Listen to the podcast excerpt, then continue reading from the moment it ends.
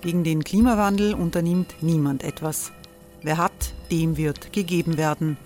Und Frauen verdienen weniger. War ja immer schon so. Man ärgert sich und macht weiter. Was aber, wenn nicht? Wir haben eine Idee. Die Falter Arena macht die Bühne frei für Menschen und Projekte, die das Land verändern. Mein Name ist Eva Konzett. Ich leite das Politikressort im Falter. Und am Sonntag, den 26. Mai, veranstalten wir im Wiener Stadtsaal die nächste Falter Arena. Mit dabei unter anderem der ehemalige Politiker und Neosänger Matthias Strolz, Theresa Imre von Markter, Sonja Jöchtel von Love Politics oder Kari Ochsner von Ochsner Wärmepumpen. Machen statt jammern. Wir schauen uns an, wie das funktionieren kann. Kommen auch Sie vorbei. Alle Informationen und Tickets finden Sie unter falter.at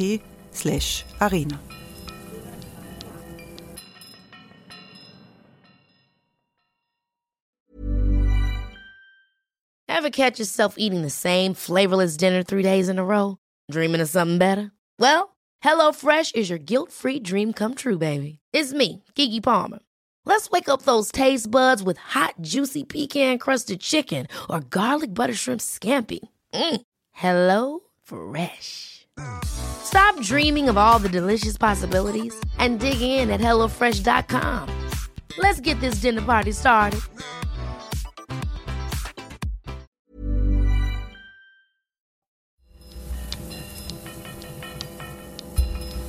Falter Radio, der Podcast mit Raimund Löw. Sehr herzlich willkommen, meine Damen und Herren, zu einer Sonderausgabe des Falter Radios für Samstag, den 10.11.2018. Was uns bedroht, sind nicht die Ozonlöcher, sondern die Arschlöcher, so betitelt der Schriftsteller Peter Turini seine deftige Festrede zu den Republiksfeiern des SPÖ-Parlamentsclubs. Es ist ein fulminanter Auftritt im österreichischen Parlament, mit dem Turini gegen die laufende Höllenfahrt in die Unmenschlichkeit protestiert, wie er sagt, eine Unmenschlichkeit, die gerade in Europa abläuft. Das Falter Radio bringt die Rede des Schriftstellers vor den sozialdemokratischen Abgeordneten in ihrer vollen Länge. Verehrte Menschen, liebe Freunde, Bruno Kreisky hinlänglich verblichen und daher von aller Welt nachhaltig verehrt, führte in den 70er und 80er Jahren immer wieder Gespräche mit Künstlern, unter anderem auch mit mir. Ich erinnere mich an eine Argumentation von ihm, dass es nicht alles und auf alles eine politische Antwort gebe, Manches komme schlicht und einfach aus den Untiefen des menschlichen Charakters. Seine Worte haben mir damals eher missfallen, weil ich alles für politisch hielt und daher auch alles für politisch lösbar. Dieser Meinung bin ich heute nicht mehr. Ein Gespenst geht um in Europa. Nichts Unmenschliches ist ihm fremd. Es sei, es scheint, als sei ein Wettrennen darüber ausgebrochen, wer der größere Feind des Nächsten ist, wer die Schwächeren am besten verhöhnen kann. Der politische Begriff des Rechtsrucks greift zu kurz. Hier geht es auch um den Charakter des Einzelnen. Ich habe daher meiner Rede den Titel gegeben, was uns bedroht, sind nicht die Ozonlöcher, sondern die Arschlöcher. Glauben Sie, glauben Sie nicht, dass ich aus der Warte des besseren Menschen argumentiere. Die Seele ist nicht nur ein weites Land, dieses Land ist auch voller Widersprüche. Da hocken das Gute und das Böse in ein und derselben Brust erstaunlich nahe beieinander. Die entscheidende Frage, die ich Ihnen und mir selbst stelle, ist doch, auf welche Seite unseres vermischten Wesens wir uns stellen. Verbleiben wir in der Mieselsucht, in der Kleinkariertheit, in der Abschotung gegenüber dem Fremden, in der Ausgrenzung des anderen, bei der Verhöhnung des Schwächeren, also in der Arschlochecke unseres Charakters? Oder versuchen wir, über uns selbst hinauszuwachsen, indem wir anderen Menschen helfen? Das ist nicht immer leicht. Wir hatten Flüchtlinge in unserem Haus, fallweise ziemlich viele, und wir hatten sie auf längere Zeit. Manchmal sind sie mir sehr auf die Nerven gegangen. Flüchtlinge entsprechen nicht unbedingt unseren Idealvorstellungen. Sie sind Menschen mit Ansprüchen und Widersprüchen. Und dennoch, geblieben sind Zugehörigkeiten zu einigen von ihnen und das Gefühl, dass wir einander ähnlicher sind, als wir glauben. Das Wort Rechtsruck, das wir so oft und für vieles im Mund führen, deckt mehr zu, als es aufdeckt. Was sollte an einer rechten Überzeugung, die ich nicht teile, in einer Demokratie so grundsätzlich falsch sein? Und auch die äußerste Rechte, die Freiheitlichen, sind eine Partei im demokratischen Spektrum, zumindest dem Anschein nach. Demokratie, und da bin ich schon beim Thema dieser Veranstaltung, heißt doch wohl, Überzeugungen, Gedanken und Sätze zu ertragen, die einem gegen den Strich gehen.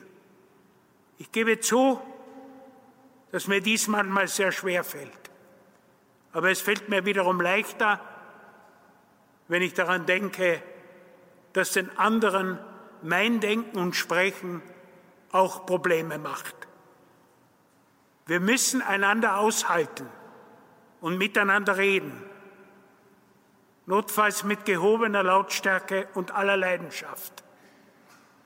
Aber diese Wollust der Ausgrenzung, ja der Vernichtung, die derzeit gegenüber dem anderen und dem Andersartigen mehr und mehr aufbrodelt, die müssen wir nicht ertragen, die müssen wir bekämpfen. Eine bürgerliche Partei mit christlichen Wurzeln müsste gegen diese neue Barbarei auftreten. Sie müsste mithelfen, dass Flüchtlinge wie Menschen behandelt werden und dass ihnen geholfen wird, soweit es irgendwie möglich ist. Man kann durchaus über das Mögliche diskutieren. Man muss nicht auf dem Unmöglichen beharren. Eine demokratische Regierung, in welcher Zusammensetzung auch immer, müsste diesem grassierenden Fremdenhass entgegentreten, doch das explizite Gegenteil geschieht.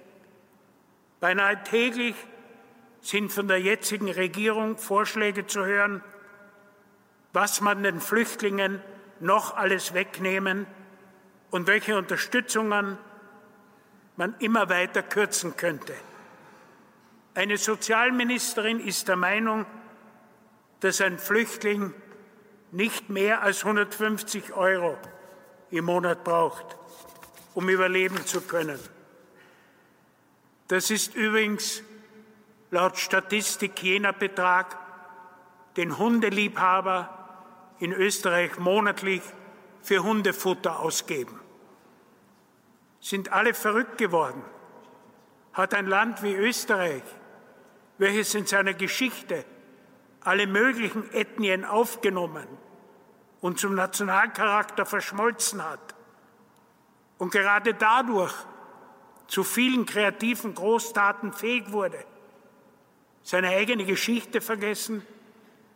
In meiner Jugend war man stolz darauf, den flüchtenden Ungarn und den flüchtenden Tschechen großzügig Asyl gewährt zu haben. Und dies zu Recht. Hat das Arschlochtum, der Rückzug auf die schlimmsten Seiten des Charakters, das sture und stumme Verharren in der eigenen Trägheit einen Siegeszug durch die österreichischen Lande angetreten. Dieser Weg in die Erkaltung der Herzen, dieser allerneueste Klimawandel, hat einen symbolischen Anfang und kein absehbares Ende. Anfang der 90er Jahre erfand der deutsche Journalist und Autor Kurt Scheel das Wort Gutmensch. Er hatte den Begriff auf grüne Bundestagsabgeordnete gemünzt, die strickend im Parlament saßen und immer alles besser wussten. Damals gab es die ersten Überfälle von Neonazis auf Flüchtlingsheime in Deutschland. Häuser brannten, Menschen starben. Als einige wenige Bürger den Neonazis entgegentraten, wurden sie von diesen als Gutmenschen verhöhnt. Scheel war entsetzt und versuchte mit allen Mitteln dagegen vorzugehen. Vergebens. Der Teufel war schon aus dem Sack. Seither verwenden immer mehr Rechte in allen Bräunlichkeitsstufen und Mitläufer aller Dummheitsgrade diesen Begriff zur Beschimpfung von Menschen, die gegen Faschismus, Rassismus und Fremdenphobie auftreten und gegen solche, die zumeist unentgeltlich in karitativen Organisationen arbeiten. Gutmensch ist zum großen Schimpfwort geworden, als wäre es höchst erstrebenswert, ein Schlechtmensch zu sein. Am 8. September 2015 geschah in Rösche, einem ungarischen Grenzort in der Nähe Serbiens, Folgendes. Die ungarische Kamerafrau Petra Laszlo stellte einem syrischen Flüchtling der ein Kind auf dem Arm trug und vor ungarischen Grenzpolizisten davonlief, ein Bein. Sie findet die Szene. Der Mann fällt hin, begräbt das Kind unter sich, steht mühsam auf, das Kind weint, der Mann flucht. An dieser Stelle bricht das Video ab. Das Video kam in die Medien weltweit. Frau Laszlo verteidigte sich damit, dass sie Mutter von zwei Kindern sei und dass sie sich von den Flüchtlingen bedroht gefühlt habe. Das Video sprach eine andere Sprache. Schließlich sagte sie, sie könne sich ihr Handeln auch nicht erklären. Kurz danach gab es ein anderes Vorkommnis an der ungarischen Grenze. Ein Flüchtlingskind fiel in den Morast. Eine flüchtige Gruppe rannte auf das Kind zu. Der ungarische Kameramann Attila Kis-Benedek riss das Kind an sich und lief mit ihm zur Seite. Die Menge wäre ansonsten über das Kind hinweggetrampelt. Petra Laszlo trat der rechtsradikalen Jobbik-Partei bei. Über das mutige Eingreifen von Attila Kisbenedek wurde in Ungarn geschwiegen. Umso wort- und tatenreicher wurde die inzwischen staatlich verordnete Barbarei verbreitet. Wer Flüchtlingen in Hinkunft helfen wollte, musste damit rechnen, vom Staat gerichtlich verfolgt zu werden. Bald war auch in Ungarn von Gutmenschen die Rede, denen man das Handwerk legen müsse. Die Diskriminierung und Kriminalisierung von Hilfsorganisationen nahm immer mehr zu. Die Ärzte ohne Grenzen wurden diffamiert und bei ihren Versuchen zu helfen behindert. Schiffe, die Flüchtlinge aus dem Mittelmeer retteten, durften keine italienischen Häfen mehr anlaufen. Ein österreichischer Innenminister wollte Flüchtlinge in konzentrierte Lager verfrachten. Eine AfD-Abgeordnete antwortete auf die Frage, wie denn dies alles enden solle, mit zwei Worten. Notfalls schießen. Die Höllenfahrt in die Unmenschlichkeit wird immer rasanter. Der Bürgermeister des süditalienischen Dorfes Riace, Domenico Lucano, wurde verhaftet und anschließend in die Verbannung geschickt. Er hat in überwiegend leerstehenden Häusern seines Dorfes Migranten untergebracht.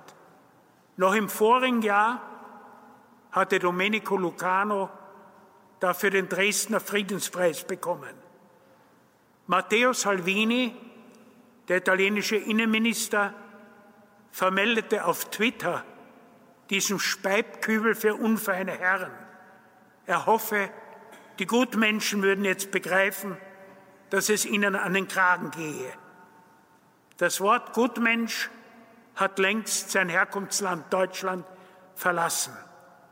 Die Aquarius, das letzte private Rettungsschiff, welches Flüchtlinge in Seenot aufnimmt, wird wohl demnächst seine Hilfe einstellen. Panama, unter dessen Flagge das Schiff fährt, hat mitgeteilt, dass es die Aquarius aus ihrem Schiffsregister streichen will. Im September 2018 starben mehr als 200 Bootsflüchtlinge im Mittelmeer. Zyniker der Macht, zu denen ich auch den österreichischen Bundeskanzler Kurz zähle, sagen, es müssten noch mehr Menschen ertrinken, um die Flüchtlinge von einer Flucht über das Meer abzuhalten. Und in Österreich, an der Entwicklung in diesem Lande, leide ich besonders. Es ist ja auch mein Land. Als Sohn eines italienischen Einwanderers, welcher nie so recht in der deutschen Sprache ankam und es nicht bis an den Stammtisch der Einheimischen schaffte, habe ich lange genug gebraucht, dieses Land als mein Land zu empfinden. Ich will es mir von einem adrett zugerichteten jungen Mann in der Bundeskanzlerpose und von einer Horde Burschenschafter in Ministerbüros nicht mehr nehmen lassen.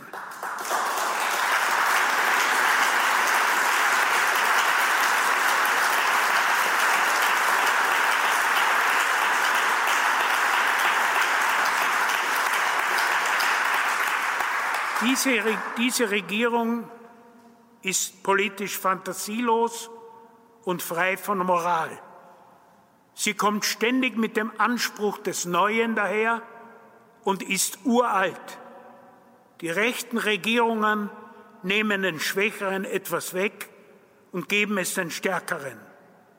Unter der lächelnden Maske verbergen sich Postengier und Herzenskälte das Rennen um Vermehrung der Kältegrade läuft. Wie bei einem geplanten Coup ging man arbeitsteilig vor. Jeder hat seine Aufgabe und nachher teilt man die Beute. Herr Kurz bekam die Wirtschaft und schaffte ein echtes Wirtschaftswunder für die Reichen. Und Herr Strache bekam die Polizei, das Militär, die Geheimdienste und sorgt seitdem dafür, dass wir uns tatsächlich wundern, was alles möglich ist. In einer Art Ballspiel der Macht wurden die Staatsposten verteilt. Ihre Bezeichnungen wurden auf Bälle geschrieben, diese wurden in die Luft geworfen und die Postengierigen rauften sich darum. Jeder konnte behalten, was er fangen konnte. Eine ehemalige Generalsekretärin der ÖVP fing den Ball einer Präsidentin des Nationalrates, den sie aber gleich wieder fallen ließ, weil ihr ein Ball mit der Aufschrift Ministerin für Nachhaltigkeit und Tourismus attraktiver erschien. Ein ehemaliger Innenminister, bekannt für seine Bisswütigkeit, riss den fallen gelassenen Ball des Parlamentspräsidenten an sich und lächelt seitdem zwanghaft vor sich hin. Als Spitzenfänger erwies sich der Präsident der Wirtschaftskammer. Er ergatterte sieben Bälle, also sieben Posten. Der Einzige, der zu tollpatschig war, um einen Ball zu ergattern, war Herr Kickel. Er ging trotzdem nicht leer aus, weil man den Ball mit der Aufschrift Innenminister schon vorher für ihn zur Seite geschafft hatte. Was diese Regierung macht, ist nicht nur ein moralischer Umsturz vom Anstand zur Unanständigkeit, sondern vor allem ein politischer. Arbeiterrechte werden reduziert. Frauenvereinigung wird die Unterstützung entzogen und Organisationen, die Immigranten helfen wollen, werden abgedreht. Alles soll in einer einzigen Behörde zusammengefasst werden. Eine eigene Agentur für Fremdenwesen soll geschaffen werden, in dem von der Beratung der Flüchtlinge bis zu ihrer Abschiebung alles in den Händen von Beamten des Innenministeriums liegt. Private Hilfsorganisationen, Rechtsanwälte, Helfende sollen nichts mehr mitzureden haben. Das ist ein Staatsstreich in Zeitlupe gegen die Zivilgesellschaft. Immer ein bisschen weiter nach rechts ins Menschenfeindliche, bis man dort ist, wo Herr Salvini und Herr Orban schon sind. Von muslimischen Männern sagt man, sie würden mit ihren Frauen besonders respektlos umgehen. Von der gegenwärtigen Regierung wurden viele Projekte von und für Frauen gekürzt oder gestrichen. Es sind sehr viele. Und ich zähle nur einige auf. Das autonome Frauen- und Lesbenzentrum in Innsbruck wurde um 100 Prozent gekürzt. Das Nova Lernzentrum in der Steiermark wurde zu 100 Prozent gekürzt. Der Arbeitskreis für Emanzipation und Partnerschaft in Innsbruck wurde um 20 Prozent gekürzt. Der Dachverband der burgenländischen Frauen, Mädchen und Familienberatungsstellen wurde gekürzt. Die Projektförderungen der autonomen österreichischen Frauenhäusern wurden massiv gekürzt. Lernräume für ausländische Kinder wurden gekürzt oder aufgelöst. Die Förderung der feministischen Buchhandlung Checklit wurde zu 100 Prozent gestrichen. Die Beratungsstelle Courage wurde gekürzt. Der österreichische Frauenring wurde um 20 Prozent gekürzt. Der Verein Arge Frauengesundheitszentrum wurde um 100 Prozent gekürzt. Alle Frauen- und Mädchenberatungsstellen wurden gekürzt. Die Genderabteilung im Sozialministerium wurde aufgelöst.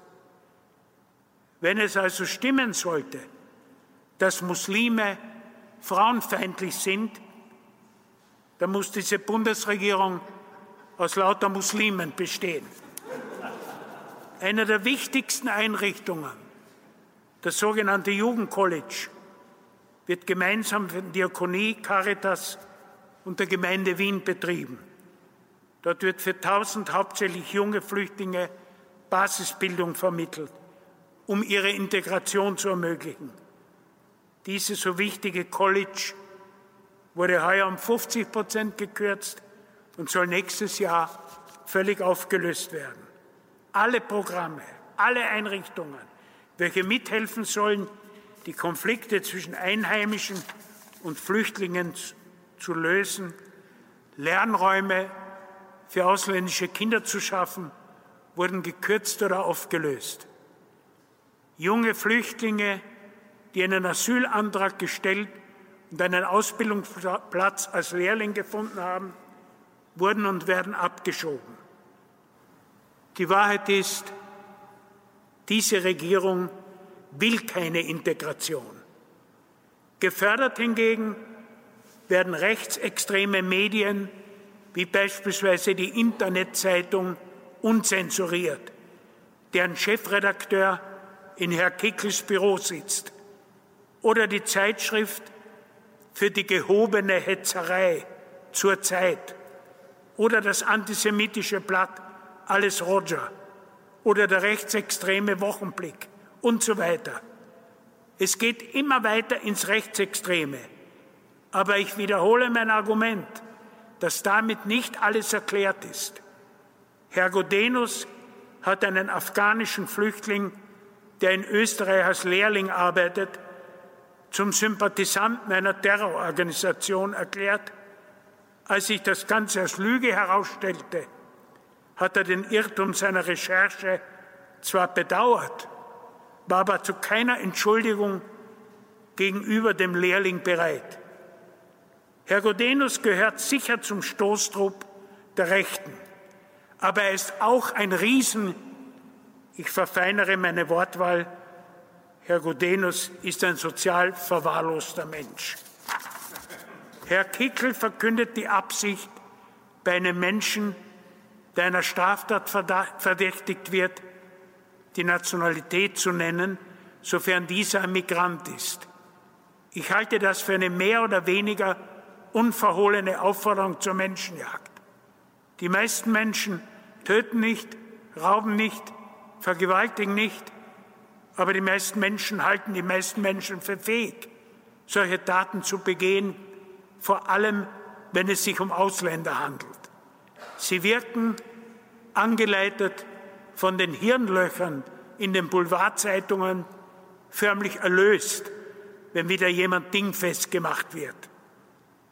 Die verdächtigen Eigenschaften, welche Menschen bei anderen Menschen, hauptsächlich Fremden, wahrnehmen, schlummern zumeist in ihnen selbst. Die Ungeheuer, die man überall sieht, rumoren unsichtbar in der eigenen Brust. Die Vorstellung, die Hölle seien immer die anderen, ist die verbreitetste und unrichtigste. Die Kindesmisshandlungen, die Frauenmisshandlungen begeht, höchst selten der dunkle Mann im Park, sondern fast immer der eigene Vater oder Gatte hinter verdeckten Fenstern. Hinter den scheinbaren oder tatsächlichen Daten von wenigen verstecken sich die Abgründe von vielen. Herr Strache betont immer wieder, dass seine Partei nicht rechtsradikal sei. Dann sagen wir es eben anders. Sie ist radikal rechts.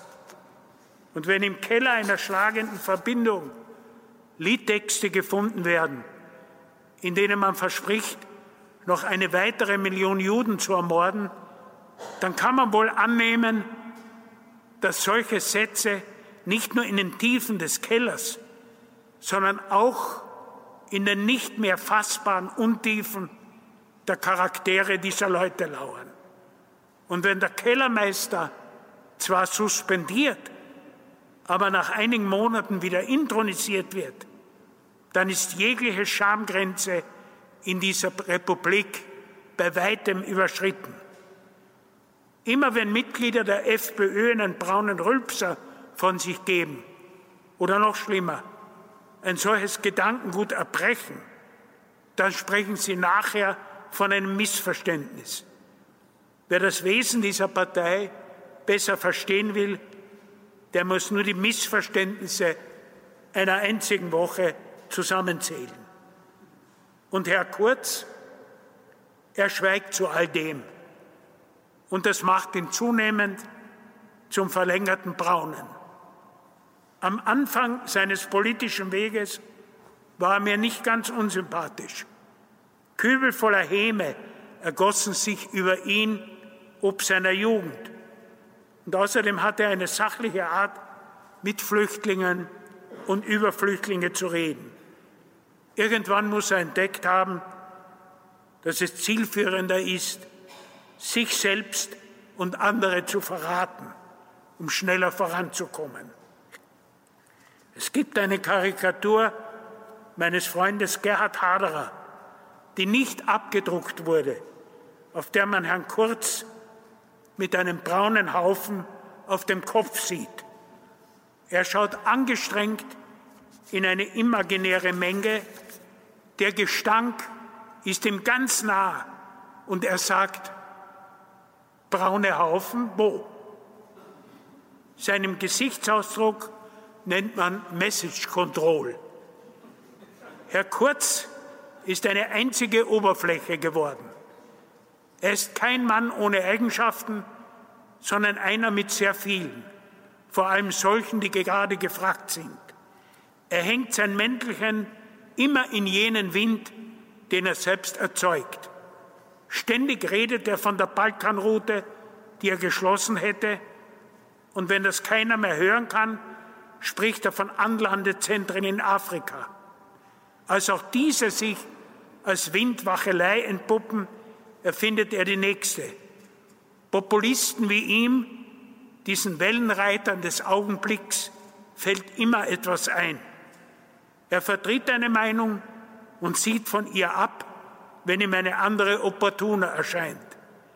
Er nennt arbeitende Menschen Durchschummler, will sie aus dem Faulbelt sozialer Überversorgung herausholen und wenn ihm solches politisch nicht gut tut, erklärt er, dass er ein Herz für Arbeiter hätte.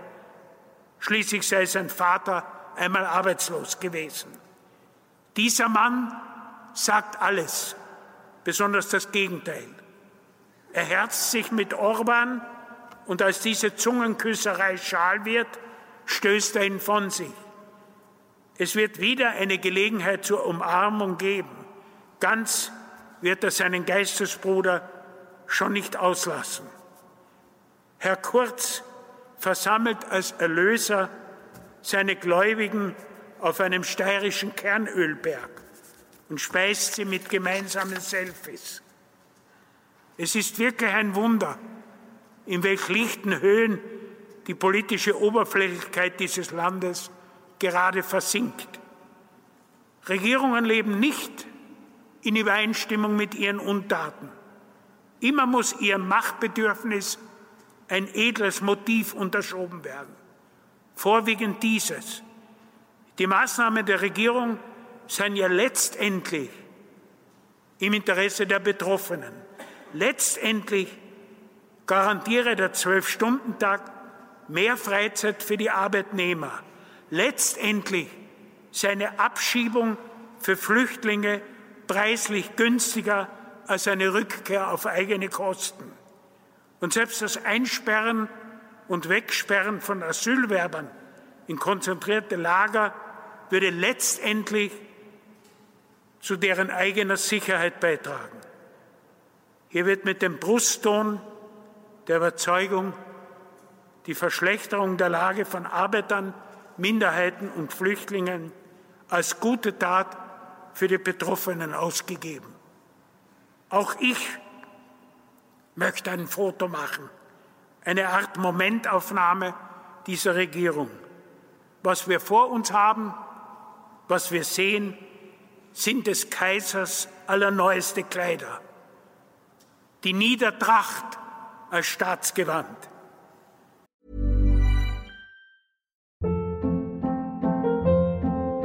Hold up. What was that? Boring. No flavor. That was as bad as those leftovers you ate all week. Kiki Palmer here, and it's time to say hello to something fresh and guilt-free. Hello Fresh. Jazz up dinner with pecan-crusted chicken or garlic butter shrimp scampi. Now that's music to my mouth. Hello Fresh. Let's get this dinner party started. Discover all the delicious possibilities at hellofresh.com.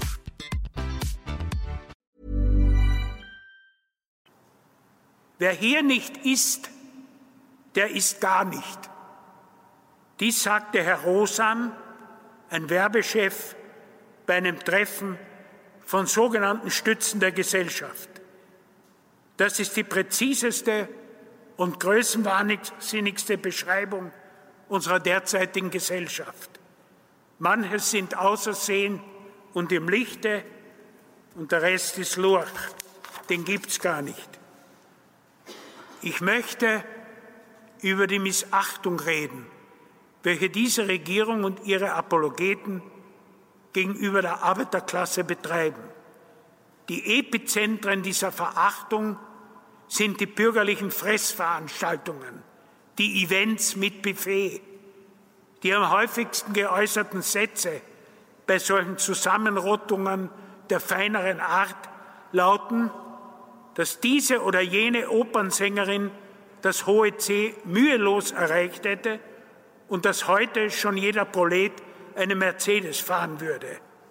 Die Arbeiterklasse wird ununterbrochen verdächtigt der Lohntreiberei, der Sozialschmauzerei und der Faulenzerei. Außerdem sei sie ja historisch überholt und daher gäbe es sie eigentlich gar nicht mehr. Diese Suada der Abwertung setzt nur aus, wenn die eigene Wohnung billig renoviert werden soll oder das Abflussrohr des WCs verstopft ist. Dann muss die angeblich nicht vorhandene Arbeiterklasse dringend her und möglichst schnell wieder weg. Seit die kapitalistische Ideologie auf allen Ebenen triumphiert, hat sie aufgehört, eine solche zu sein und hat sich selbst in den Stand einer Religion erhöht. Das oberste Dogma, sozusagen der erste Verkündigungssatz dieser neuen Religion lautet, geht es der Wirtschaft gut, geht es allen gut. Dieser Glaubenssatz wird vom ORF, einer Art Ashram der neuen Religion, ständig wiederholt. Der erste Teil dieses Konditionalsatzes ist ja auch wahr. Der Wirtschaft oder genauer gesagt ihren führenden Betreibern geht es gut. In den letzten zehn Jahren sind die Gagen der Manager um mehr als das Hundertfache im Vergleich zu den Mindestlöhnen von Arbeitern oder gar Arbeiterinnen gestiegen. Solche Gagen werden bezahlt, weil die Gewinne der Firmaeigner in noch wesentlich größerem Maße gestiegen sind. 80 Prozent des Aktienkapitals befinden sich in Österreich derzeit in der Hand von zwölf Familien. Immer mehr Grundbesitz sammelt sich bei immer weniger Leuten an. Der allseits bekannte Satz, die Reichen werden immer reicher, lässt sich nur noch mit einem Wort aus der Sportsprache erweitern. Sie werden es immer rasanter. Der zweite Teil des Verkündigungssatzes, geht es der Wirtschaft gut, geht es allen gut. Also die Feststellung, dass das Wohlbefinden von wenigen zum Wohlergehen aller führt, ist schlicht und einfach unwahr. Der Anteil der Löhne von Arbeitern und Arbeiterinnen am Volkseinkommen ist in den letzten zehn Jahren von 71 auf 58 Prozent gesunken. Laut Statistik gibt es in Österreich 1.563.000 Menschen, die man als armuts- und ausgrenzungsgefährdet bezeichnet. Diese Zahlen spiegeln nicht nur die politische Gleichgültigkeit der derzeitigen Regierung wider, sie zeigen auch die Versäumnisse vergangener Regierungen auf. Wer ein Lohnempfänger ist, musste sich in den letzten Jahren als Dauersünder empfinden, denn er war ein Verursacher von Lohnnebenkosten. Wovon ich nichts oder nur selten höre, das sind die Gewinnnebenverschiebungen von jenen Millionen und Milliarden, welche größere Unternehmungen an der Versteuerung vorbei ins Ausland verschieben. Das sind nach sehr vorsichtigen Schätzungen jährlich 10 Milliarden Euro. Aber auch Gewinne, die deklariert werden, werden von Großunternehmungen nicht versteuert.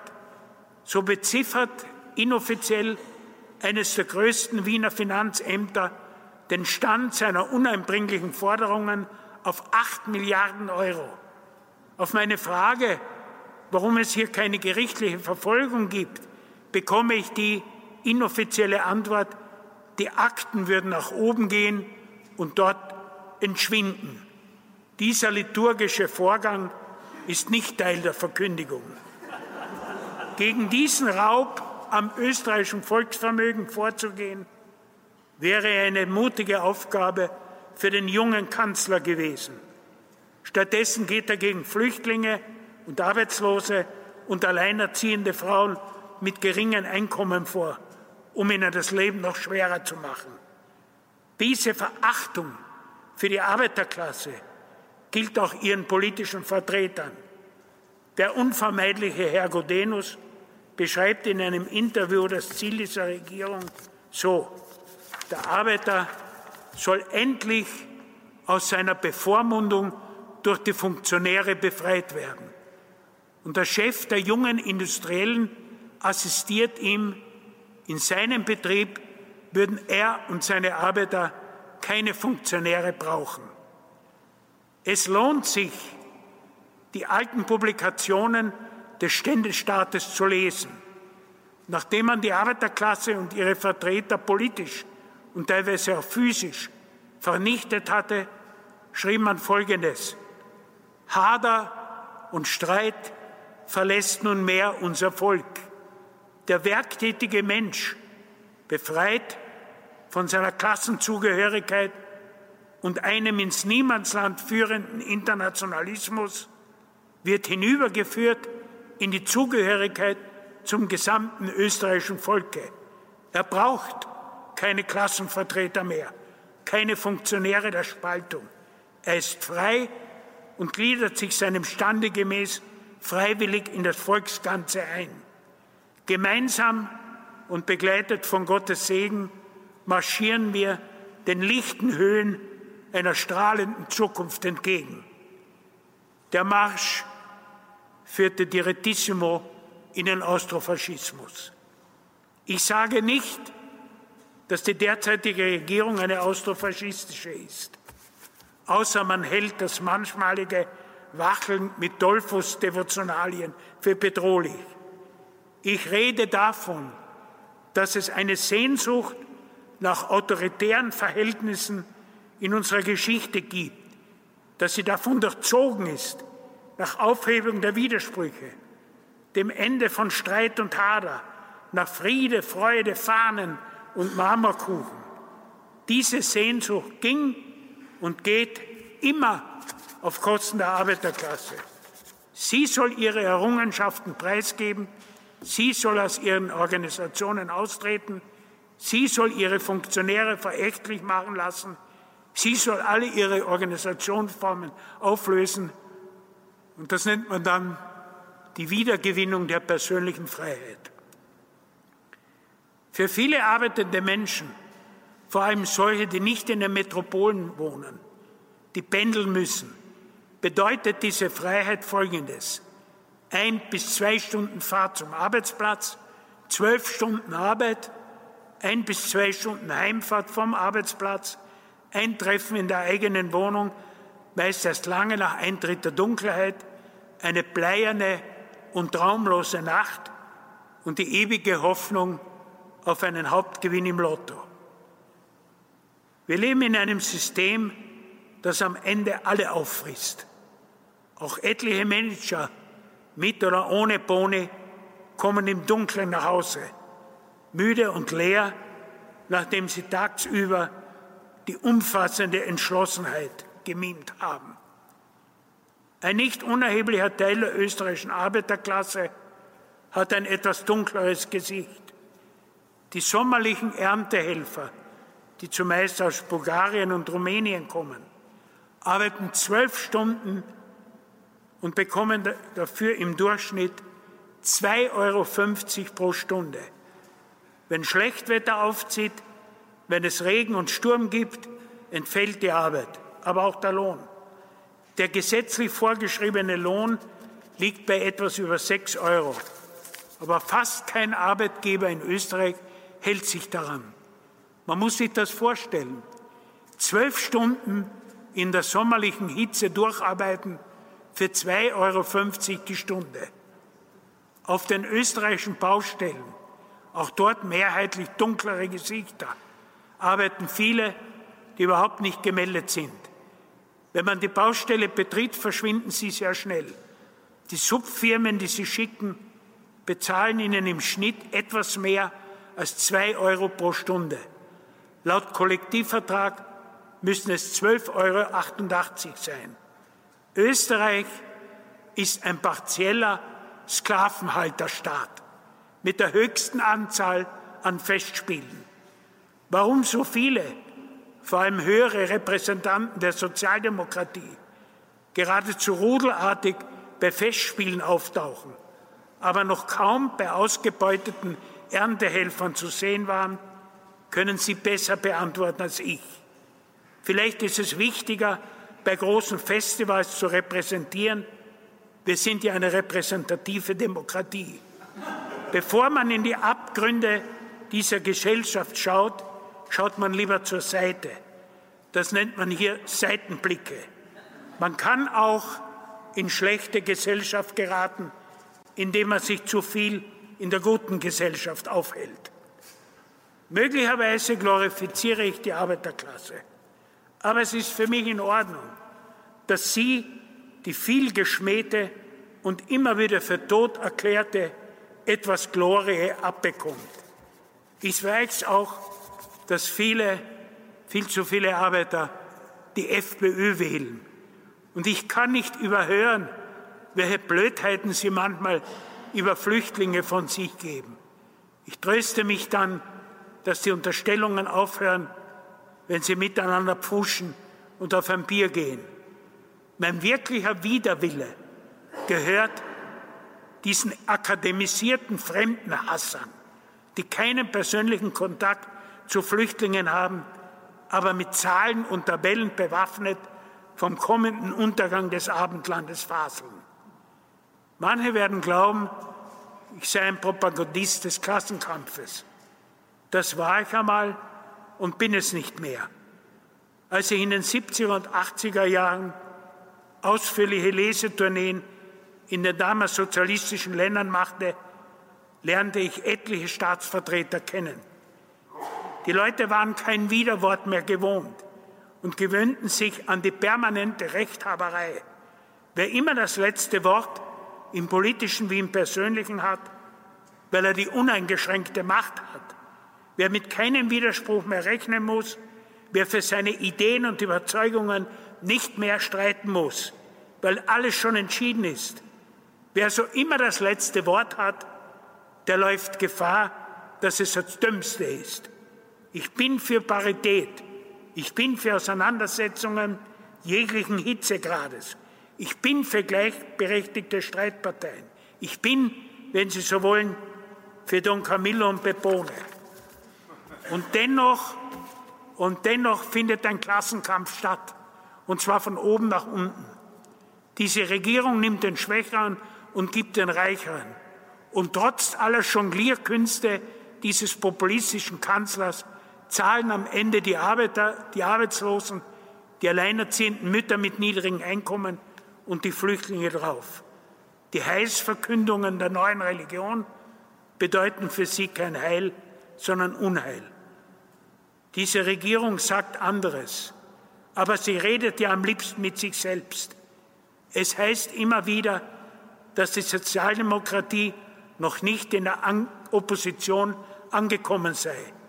Das ist möglich. Aber ich stelle die Gegenfrage. Ist diese Regierung schon in der Demokratie angekommen? Sie verweigert.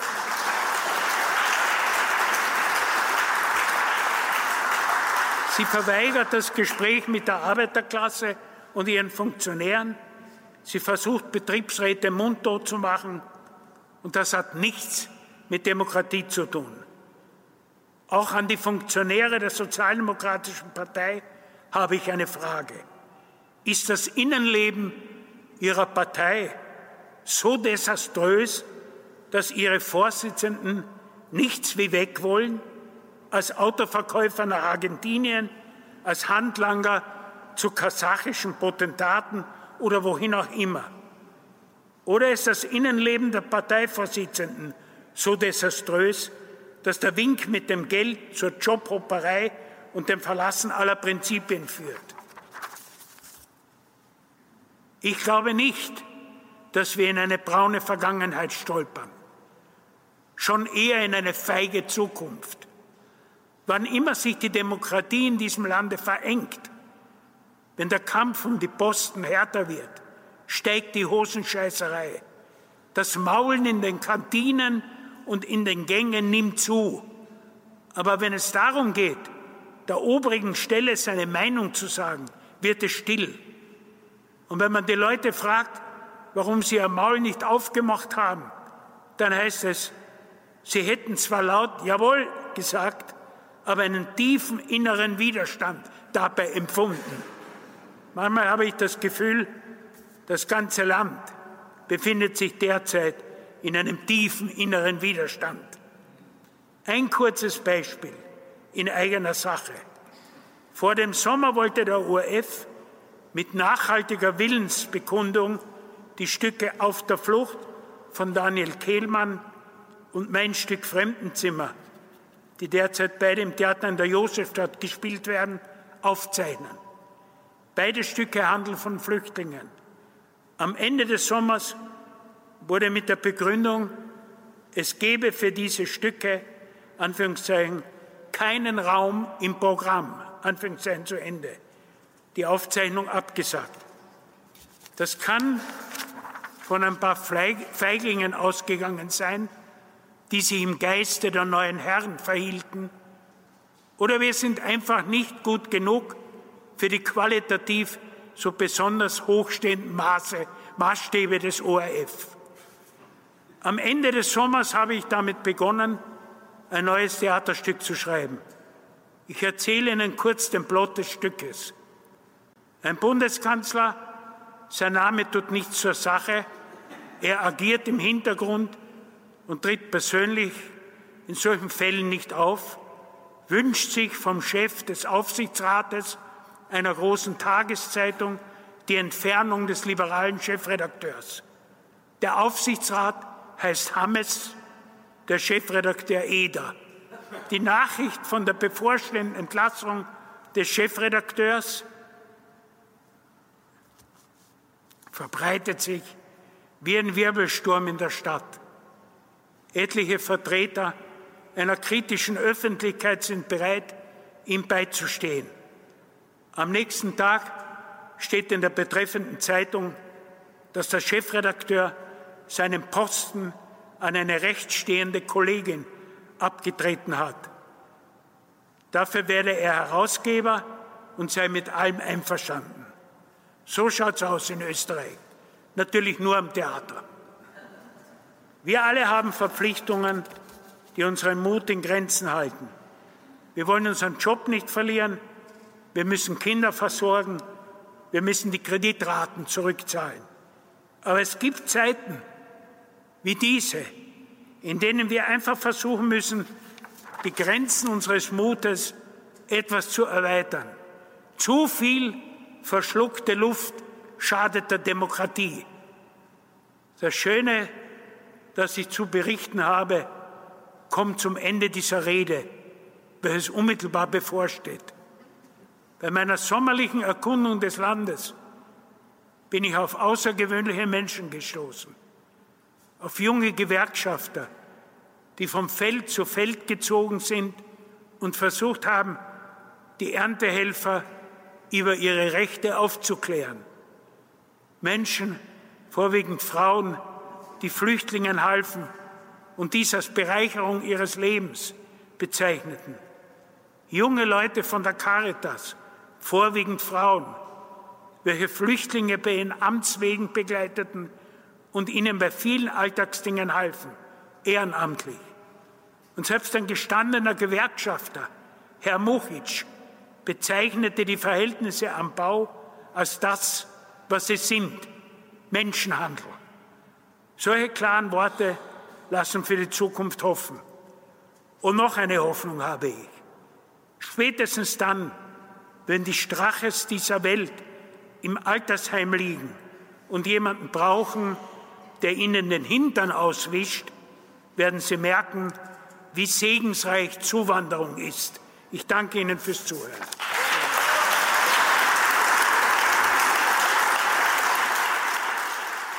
Sie hörten den Schriftsteller Peter Turini bei seiner Festrede zu den Republiksfeiern des SPÖ-Parlamentsclubs am 30. Oktober. Für das grüne Licht Turinis bedanken wir uns, genauso wie beim SPÖ-Club, der uns die Audiodatei zur Verfügung gestellt hat. Die politischen Zeiten sind hart und manchmal erbarmungslos.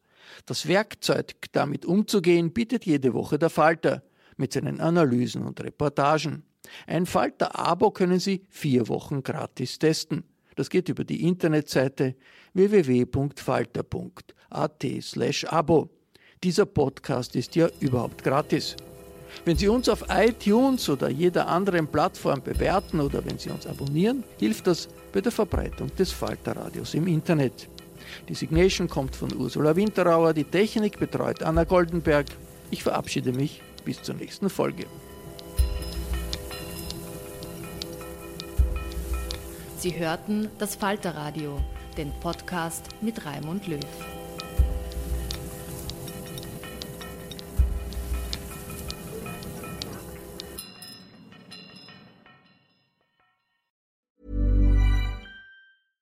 Ever catch yourself eating the same flavorless dinner three days in a row? Dreaming of something better? Well, HelloFresh is your guilt-free dream come true, baby. It's me, Kiki Palmer. Let's wake up those taste buds with hot, juicy pecan-crusted chicken or garlic butter shrimp scampi. Mm. Hello Fresh. Stop dreaming of all the delicious possibilities and dig in at HelloFresh.com. Let's get this dinner party started.